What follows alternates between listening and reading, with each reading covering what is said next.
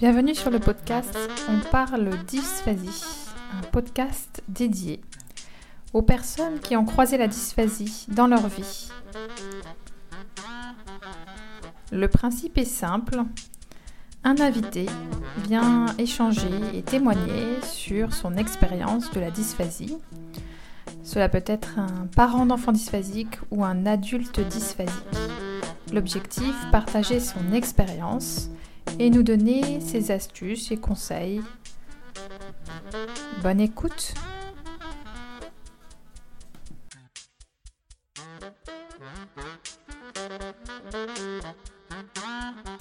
Bonjour et bienvenue pour le cinquième épisode de On parle dysphasie.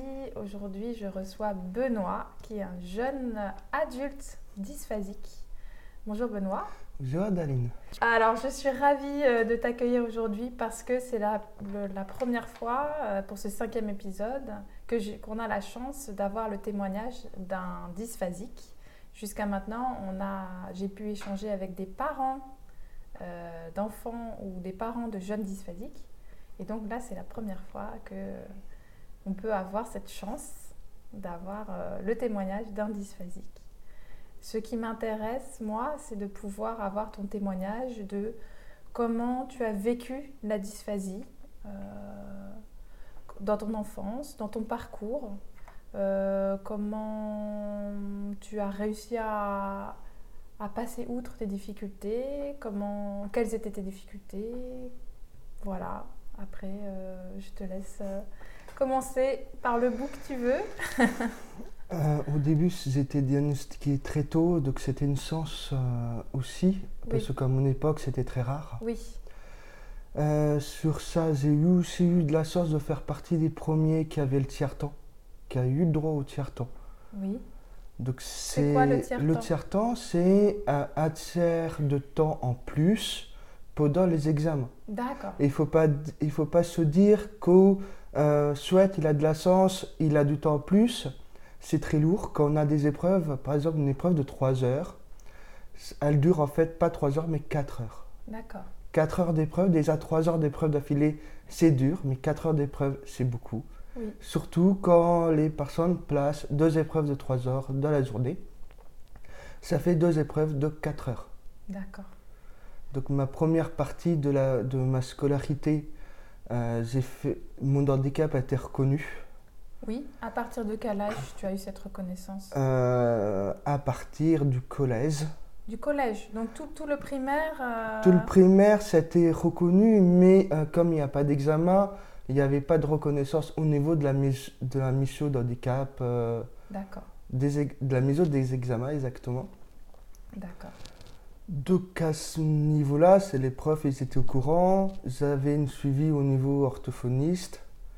J'étais connu, bien sûr, aussi au niveau ce qui était euh, l'ancêtre de la MDPH. Oui. Donc il y a eu des aménagements de temps pour que je puisse aller euh, voir l'orthophoniste. Oui. Mais sinon, j'étais dans la même classe que les autres. En sixième, euh, ma mère a dû se battre pour que je reste sur, sur le collège normal parce que vous voulez m'envoyer en SECPA. D'accord. Alors, toute l'école primaire. C'était dans, le milieu ordinaire. le collège où voulait m'envoyer au SECPA, ma, ma mère s'est battue oui. auprès, euh, du, prof, auprès euh, du principal et des professeurs pour pouvoir déjà les accepter qu'on se passe un examen particulier à partir d'une personne qui était là pour pouvoir me faire passer les examens que l'épreuve aurait créé spécialement pour moi. Et là, ils se sont aperçus qu'en fait, j'avais le niveau pour passer en cinquième normal, mais il fallait des aménagements. D'accord. Donc à ce moment-là, ils m'ont supprimé la deuxième langue, l'anglais obligatoire en cours particulier, mais ils n'avaient pas de deuxième langue. D'accord. Donc j'ai fait une processus, un processus d'ISO standard. Euh, ma mère voulait pas que j'aille au bac général, donc je suis allé sur ABEP, après ABT et ABTS. Alors attends, quand tu étais au collège, donc tu as eu des aménagements, mais pour toi, c'était, est-ce que c'était difficile ou est-ce que quelles, étaient tes difficultés euh, Mes euh? difficultés, c'était au niveau du français, au niveau de l'anglais, au niveau des langues. D'accord. Au niveau mathématique, je, je dormais en cours. Tu t'ennuyais? Je m'ennuyais. D'accord. Euh, à tel point qu'à un moment où j'avais la prof de maths, je faisais jamais mes exercices de maths quand ça tombait sur moi et qu'il vérifiait l'exercice, il, il me vérifiait jamais mes exercices parce qu'il savait que je ne les avais pas faits. D'accord. Mais euh, il est- ils m'ont donné aucune punition par rapport aux autres parce qu'ils savaient que de toute façon, j'en avais pas besoin. D'accord. Donc après le, col- après le collège, j'étais allé au lycée pour BT, BTS, BT, Oui. BOP, BT, BTS, Oui.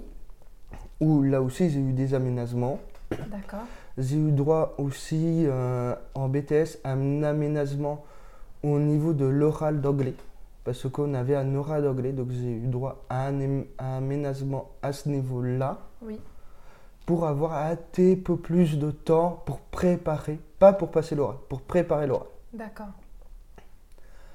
Après, bah, j'ai eu le tiers-temps sur le passage de BTS. Ok. Donc des- souvent, c'était des épreuves de 4 heures. Un tiers-temps sur une épreuve de 4 heures, deux épreuves de 4 heures de la journée.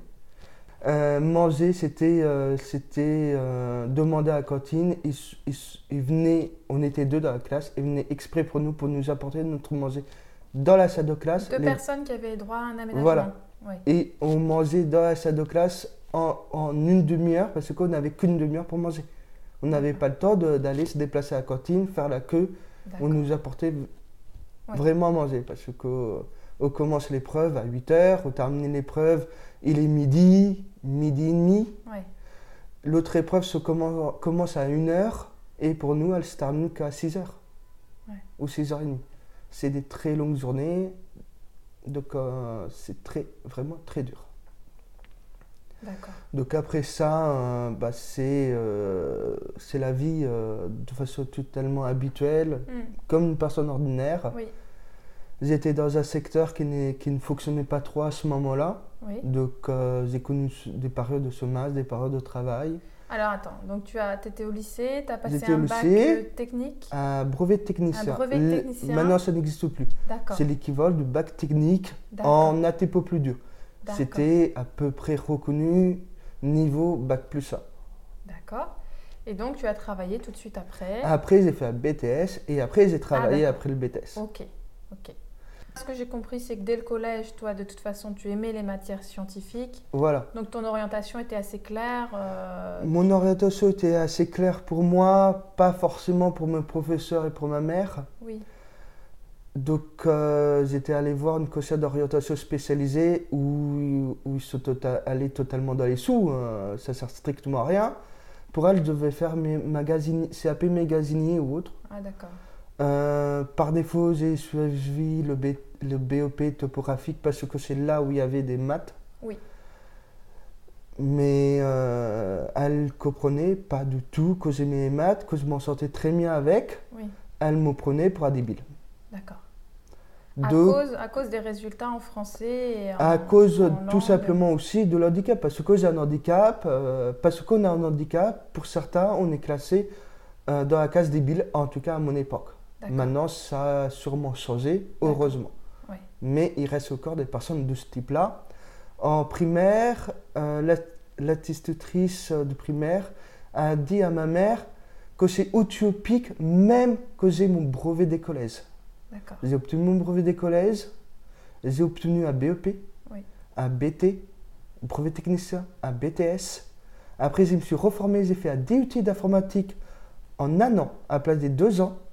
Où j'étais dans les trois premiers de la promo, en sachant que dans le premier mois, j'ai rien fait. Et j'ai pas du tout révisé les, les examens et j'ai pratiquement eu que des zéros. Oui.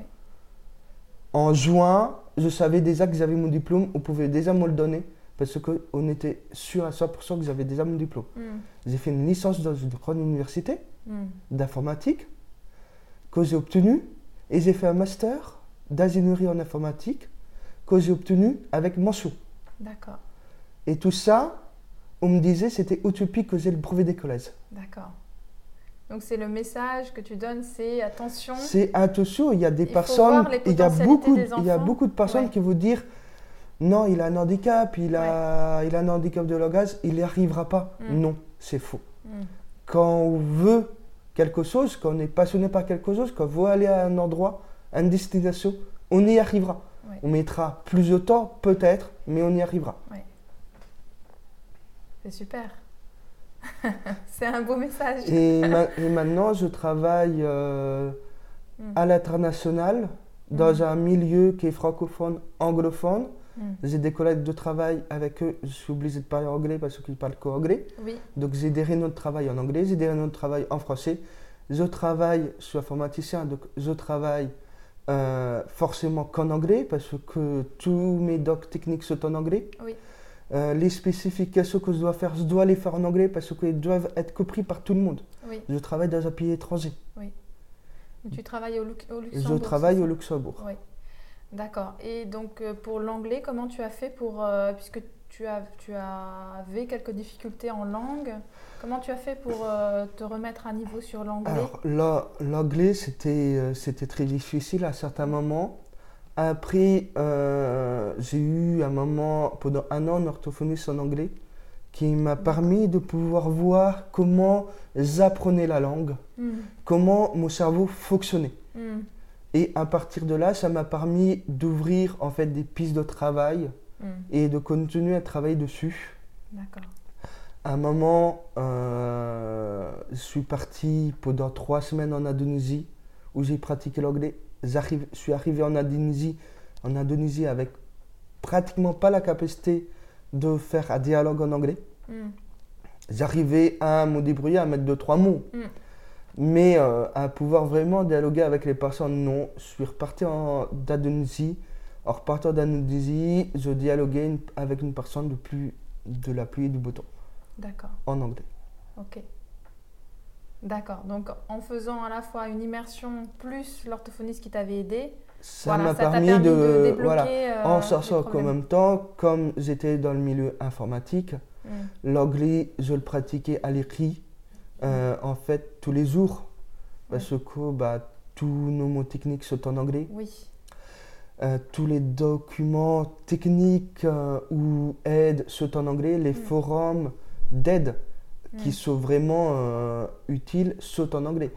Euh, un forum en français, c'est limite à ne bypass, à, à ne pas regarder parce qu'il y a allez, 83% de sauce qui est euh, des conneries dessus et pas, euh, pas des sauces correctes euh, et euh, avec une valeur ajoutée suffisante qu'on pu- puisse l'utiliser dans le monde du travail, dans le monde professionnel. Ok. Donc là, aujourd'hui, maintenant, tu as passé cette barrière-là de l'anglais, que tu as ton diplôme en informatique et en plus que tu, que tu es inséré dans le monde professionnel. Euh, Est-ce que tu as encore des, des- tu vois encore des difficultés ou des spécificités du fait de ta dysphasie ou pour toi, il n'y a plus aucune spécificité? Pour moi, à mon niveau, les personnes avec qui je travaille, si je leur dis rien, ils savent rien. Et je travaille avec des anglophones, je travaille avec des français, je travaille avec des belges. Donc c'est un milieu totalement euh, multiculturel, Oui. multilinguistique. Oui, Je travaille aussi, j'ai un collègue de travail qui est, qui est tunisien. oui, J'ai un collègue de travail qui est nigérien. Oui. Il parle qu'anglais. apprendre des choses sur son Voilà. pays, sur sa langue. euh, Voilà, ouais, sur sa langue, non, mais sur son pays, oui. D'accord, En nigérien, la langue, c'est un petit peu plus compliqué. oui, j'imagine. En règle générale, c'est l'anglais. D'accord. Donc euh, là, aujourd'hui, t'as- ils n'ont pas forcément connaissance du fait que tu es dysphasique. Non, il y en a oui, a- mais d'autres non. il y a- voilà, ok. Tu arrives à te fondre, euh, entre guillemets, enfin, Totalement. être- On est tous euh, plus ou moins pollués par le numérique. Donc tu as toi- ta montre connectée qui, a, qui s'est réveillée. D'accord. Euh, par rapport à ton parcours, est-ce qu'il y a euh, des choses qui t'ont particulièrement aidé Euh, Est-ce que tu te souviens de choses qui, qui vraiment t'ont permis euh, voilà, de, de passer à l'étape suivante par rapport à tes objectifs? Et à contrario, est-ce qu'il y a des choses qui ont été plus compliquées Ce qui était compl- plus compliqué, déjà, je vais commencer par le négatif. Vaut Oui. mieux toujours commencer par le négatif Tout et après terminer par le positif. finir par le positif. Parce que ce qu'on retient, c'est toujours la dernière La chose, dernière pas la chose. première. Tout à fait. Donc le négatif, c'est euh, on m'a instauré un manque de confiance en moi. Mm. C'est le manque de confiance et puis aussi euh, les préjugés des autres. Oui.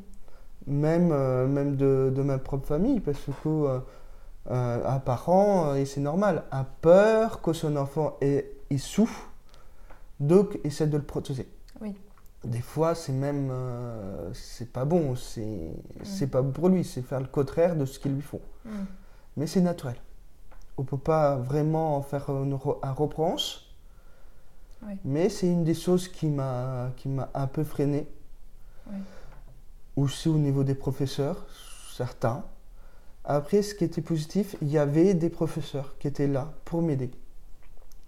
Les professionnels, les orthophonistes, aussi la famille. Après, c'est beaucoup de travail. Mm. beaucoup de travail. Pour arriver à mon niveau, c'est euh, du travail.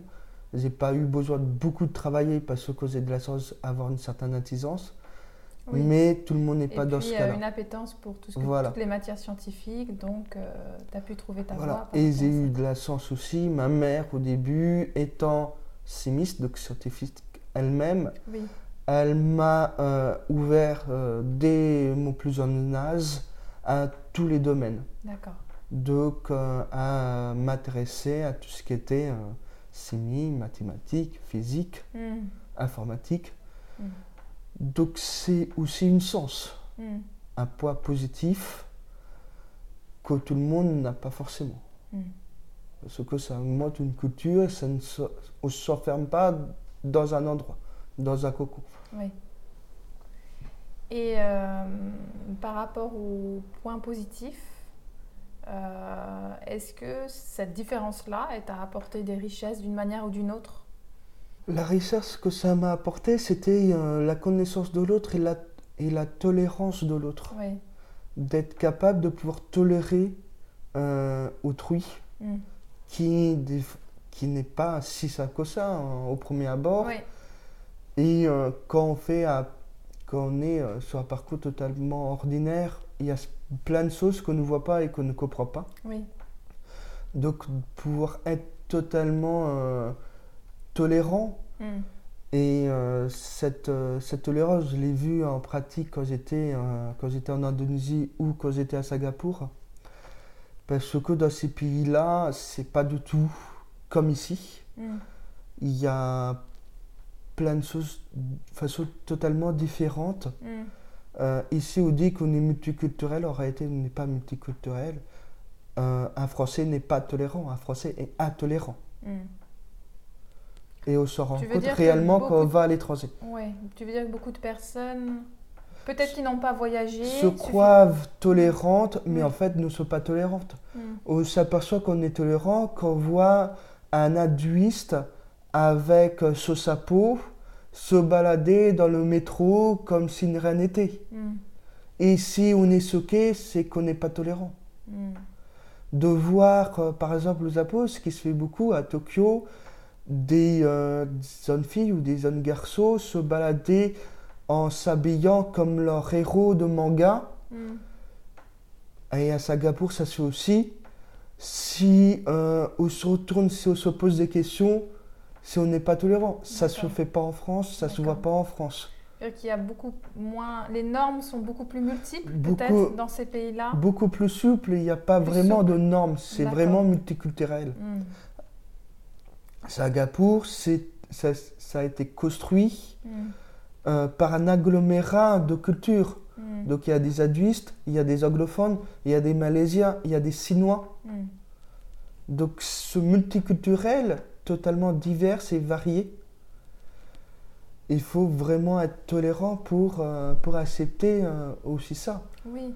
Et toi, justement, ton expérience, t'avais déjà préparé, c'est ça Ça m'a déjà préparé, préparé mais si on sort pas, si on sort pas vraiment sur des pays comme ça à l'étranger, Mm. de toute façon, même si on est un peu préparé, Mm. euh, on voit qu'il y a qu'on a quand même des différences. Mm, mm. Et peut-être, euh, si je vais dans ce sens-là, j'imagine donc une... ça t'a permis de t'adapter facilement. M'adapter beaucoup plus facilement. Oui. euh, et moi, dans mon travail de tous les jours, j'en ai besoin. Oui. hier, euh, on avait des, des problèmes particuliers parce qu'il faut que, que fasse certaines livraisons. Mm. Donc il a fallu que je puisse pouvoir sur les traitements, parce que ce- mon travail actuellement, je prends un fichier d'entrée, je construis en fait un- tout un traitement qui permet de transformer ce fichier d'entrée dans un autre fichier de sortie Oui. qui est dans un autre format. Donc sur tout ça, on a plusieurs traitements, on est à deux. Mm. Et euh, sur ces traitements-là, j'avais des livraisons de fichiers à arriver assez rapidement. Donc il y avait des choses qui ne pouvaient pas forcément tout le temps fonctionner ou autre, il faut Mm. les modifier. Donc j'avais déjà tout un tas de, de gaps, je ne sais pas comment le dire autrement, Mm. de délais, de choses à livrer avant qu'on se parte. Mm. Je ne pouvais pas tester, c'est mon collègue qui, là aujourd'hui, qui va les tester, Mm. les B- des euh, business analysts, Oui. que cela pour pouvoir regarder, parce que je travaille dans une banque. Oui. Donc, qui vont regarder le fichier, le format de fichier, les données, si les données sont correctes Mm. ou pas correctement, si Mm. on a fait la transformation correctement, et s'il y a des choses qui manquent ou qui ne sont pas correctes. Ils vont informer mon collègue, et mon collègue, j'ai dû lui faire une transfert, j'ai dû transférer certaines de mes connaissances pour qu'il puisse pouvoir aller sur mes traitements et faire les modifications nécessaires. Et donc, par rapport à ta, ta souple- cette nécessité de souplesse et de, en même temps de livrer à date, ça te permet de, voilà, de, de voilà, régler de ton pouvoir travail. euh, régler mon travail avec toutes les choses qui viennent, euh, parce qu'en même temps, je devais gérer euh, Mm. l'équipe, donc Mm. gérer les astreintes mm, pour, euh, pour la semaine, pour dans deux semaines où Mm. on a des, on a des difficultés et des dates de livraison particulières mm, où on doit être disponible au cas où il faut qu'il faut refaire euh, retourner le traitement parce qu'il y a problème ouais, ou modifier le traitement. Donc, ça t'a finalement, ça t'a apporté des choses enrichissantes à la fois pour ton travail personnellement et professionnellement. Voilà, c'est ça, c'est ce que je comprends. Et je suis curieuse aussi par rapport au. Est-ce que dans ton parcours, tu, tu rencontrais aussi d'autres enfants dysphasiques quand tu étais enfant, adolescent? Aujourd'hui, est-ce que tu, tu aussi tu as des relations avec, euh, amicales avec euh, d'autres dysphasiques?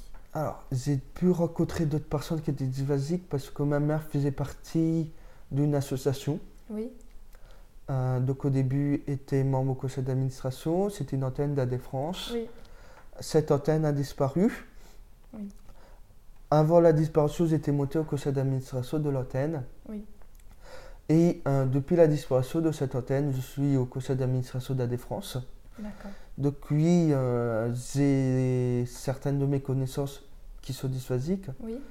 mais euh, je vois aussi, parce qu'en étant au conseil d'administration d'AD France, je m'intéresse à toute cette partie-là et d'essayer euh, d'une certaine manière de rendre tout ce que, tout ce m'a, tout ce que j'ai pu avoir. Oui.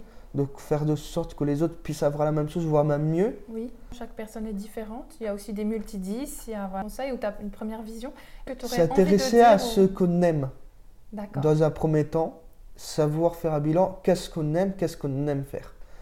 C'est pas de regarder par rapport à ses difficultés, qu'est-ce qu'on aime faire. Hmm. Là, il y a des personnes euh, qui aimaient le français, qui étaient 10, Hmm. qui aimaient le français Hmm. et qui ont été euh, profs de, et qui sont maintenant profs de français. D'accord. Il y a, j'ai eu comme, euh, comme professeur à l'université une doc- une- un docteur qui est aussi directrice euh, d'un département de CNRS Mm. qui est dysphasique. D'accord. Donc tout est possible. Donc c'est possible, c'est pas, c'est pas faisable. Il faut, c'est une question de temps, c'est une question de volonté Oui. et aussi de est-ce que ce qu'on fait, est-ce qu'on l'aime, est-ce qu'on aime ce qu'on fait ou pas. Hmm. Et c'est ça qui fait euh, toute l'importance. Hmm. et toute la différence. Parce que de toute façon, même si on n'a pas de difficulté, si on n'aime pas trop quelque chose, Hmm. on a du mal à, les- à faire ça. Et à apprendre, ce do- et apprendre des choses sur ce domaine-là. Oui. Si on aime le faire, il n'y a aucun problème. Et on y va très facilement. Ouais. C'est un beau message, très plein d'espoir, très optimiste. C'est aussi, la c'est aussi la réalité des choses. Toutes Oui. les personnes que j'ai vues qui ont réussi, quand on parle de pas de la réussite commune, Oui. euh, cette réussite-là, c'est qu'ils ont réussi à euh, faire quelque chose qui les plaît et trouver un travail par derrière. Oui, euh, à trouver déjà principalement un travail suffisamment rémunérateur sans être dans des euh, paquets, dans des milieux fermés. oui. C'est des personnes qui ont aimé, qui font quelque chose qui les aime Mm, mm, mm. en globalité et qui ont été toujours dans le milieu ordinaire, qu'on les a jamais paquets ou mis euh, À part. à part. Vous avez lu il y a quelques années un rapport séna- séna- sénatorial Mm. qui expliquait que les SECPA, en réalité, c'était des ghettos. Mm. Donc on parle de ghettos de riches, on parle de ghettos de pauvres, beaucoup de ghettos de pauvres, mais on ne parle pas de ghettos scolaires. On parle quelques ghettos scolaires, mais dans le sens où on parle ghettos scolaires, c'est des personnes qui sont dans des ghettos de pauvres, Mhm. Mais les ghettos scolaires, les vrais gros euh, ghettos scolaires qui existent, ce sont les SECPA. Mm. Ce sont tous ces établissements spécialisés où euh, ils n'ont pas forcément euh, le niveau scolaire. Le niveau scolaire est adapté à l'handicap de la personne. Mm. Des fois, ils ne peuvent pas aller. Mm. C'est, ça peut être compréhensible, c'est tout à fait normal. Oui, Donc ces personnes-là, ils sont assistés scolairement ou fait un niveau scolaire parce qu'il faut qu'ils soient à l'école oui. et il faut qu'ils puissent progresser, qu'ils puissent un minimum communiquer Mm. et un minimum s'en sortir. Oui, Mais on sait d'avance que sur le marché du travail, ils ne sont pas forcément euh, adaptés parce qu'ils Oui. n'ont pas le niveau pour pouvoir aller sur le marché du J'ai travail. appris lors d'un épisode précédent qu'il y avait des Ulysses euh, spécialisés pour les dysphasiques, que ça existait. C'est rare, mais que ça existait. Euh, tu crois pas que ce soit une. Moi, solution par- au moins moi, provisoire moi, personnellement, pas forcément. Provisoire peut-être pour entre la maternelle Pour ou, certains cas, certains parcours. ou le primaire Oui. ou pour certains pour vraiment euh, mettre sur le point sur l'oral Oui. mais si on va sur des Ulysses où c'est euh, la même amplitude d'horaire Mm. que pour un collège normal par exemple où là non c'est pas possible Donc parce qu'il leur faut il leur faut plus de temps pour lire et écrire Oui, Ok. Pour la langue, le français. Mais par contre, il leur faut le niveau, il faut qu'ils aient le niveau en mathématiques, en histoire, Mm. en géo. Il faut qu'ils aient le même niveau que les autres. Parce qu'ils ont la capacité de le faire. Il faut juste des adaptations. C'est pour ça qu'en règle générale, je suis plus euh, l'adaptation pour, plus pour l'adaptation au milieu ordinaire. Parce que si on adapte le milieu ordinaire, oui, on va mettre des cours de soutien. Mm. Donc c'est des heures en plus. Mm, Mais euh, si on leur met quelques heures en plus, certes, ça va coûter, mm. mais ça coûtera moins cher sur le long terme. D'accord. D'accord. Parce que sur le long terme, ils vont être, cap- ils vont être capables, voire peut-être avec une petite aide, comme, le- comme être avoir le statut de travailleur handicapé. Oui. Je ne dis pas que cette aide n'est pas négligeable, c'est nécessaire. Oui. Des fois, même euh, pour moi, où j'ai eu le besoin d'avoir ça, juste pour pouvoir trouver un stage, Mm. Oui. c'est le niveau, Oui, oui. mais euh, juste la peur. Mm, Juste la peur des, des personnes. mm. Pour un stage, ils avaient peur. Donc, ils avaient besoin de ça pour pouvoir se sécuriser. Et pourtant, là, maintenant, je travaille au Luxembourg sans aucune Ouais, ouais. reconnaissance. Oui, oui, oui, bien Parce sûr. que ça n'existe pas au Luxembourg, Euh, ouais. tout ça. Alors, on voit bien que la question de l'é- de l'école est de toute façon un sujet central hein, pour, euh, pour la dysphasie. Euh, J'insiste sur le C'est fait que même pour ch- moi, c'est pas l'école, c'est la formation. la formation. Ce qui Euh, est, qui est J'insiste sur vraiment le fait central. que mon but aussi, c'est de donner la vie, de donner la parole à chacun, que chaque- chacun donne son avis. Que le but du podcast, c'est pas dire il y a une, un seul avis, parce que chacun a son avis. Et c'est intéressant d'avoir justement bah, les avis de chacun. Et après, En effet, c'est mon avis. voilà. C'est aussi une partie de constat que j'ai effectué. Oui, Parce que j'ai eu un de mes amis Ou un moment où ma mère, euh, sa mère disait euh, Ah, c'est pas ces, euh, ces qu'il aille euh, en pas au collège Oui. ordinaire. Oui. Ma mère lui a dit Non, fais ce qu'il faut pour qu'il aille au collège ordinaire. Là, actuellement, il fait une formation pour être éducateur spécialisé. Oui. Oui, oui. Mais s'il était allé en SECPA, euh, il aurait peut-être pas pu Il la faire. peut-être pas pu. Surtout que c'est beaucoup de rédaction, donc euh, avoir un certain niveau en français euh, Mm, mm, mm. qui est nécessaire. tout à fait. Merci beaucoup Benoît pour ce témoignage passionnant. Et puis on se retrouve pour un prochain épisode de On parle dysphasie.